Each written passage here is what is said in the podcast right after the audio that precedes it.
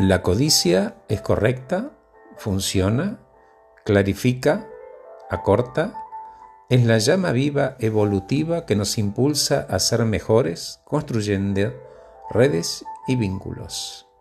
Ambición es otro nombre de codicia. El codicioso o el ambicioso es atrevido y usa sus bienes como un medio y con espíritu multiplicador. Sabe que es capaz de hacer más, porque tiene y sabe que tiene los recursos para hacerlo. Ya lo hizo, por lo tanto puede repetirlo y encara lo que viene con el placer de superarse. Se trata de él en relación a un objetivo. La avaricia, en cambio, es el afán desordenado de poseer y acumular para atesorar, un refugio de soledad sin duda y temor a perder. El espacio del avaro es no perder lo que tiene y esconderlo para disfrutar contándolo. En este caso el dinero no es un medio, sino un fin. El avaro, no contento con lo que tiene, además, envidia de los demás todo aquello que no es capaz de encontrar en sí mismo. Hay un fondo también de vacío interior que pretende rellenar por fuera con cosas, con objetos.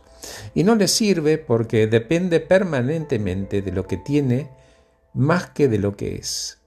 Así se pierde el círculo vicioso, frustrante, intentando demostrar, impresionar, de destacar y de llamar la atención. Encima, no entiende cómo la gente no entiende que Él es tan extraordinario. Acumula, además de dinero, bienes y objetos, relaciones que ya terminaron, historias que ya nadie escucha, perdones sin pedir y duelos sin resolver, huyendo de los temores. No se trata de la cantidad de cosas o emociones guardadas, es la actitud de aferrarse a todo como una manía de construir una cárcel. La otra opción es dejo de autosecuestrarme en mis bienes y me rescato. Al final, de nuevo, se nos hace referencia al equilibrio, porque, como decía de La Fontaine, la avaricia no pierde todo por quererlo todo.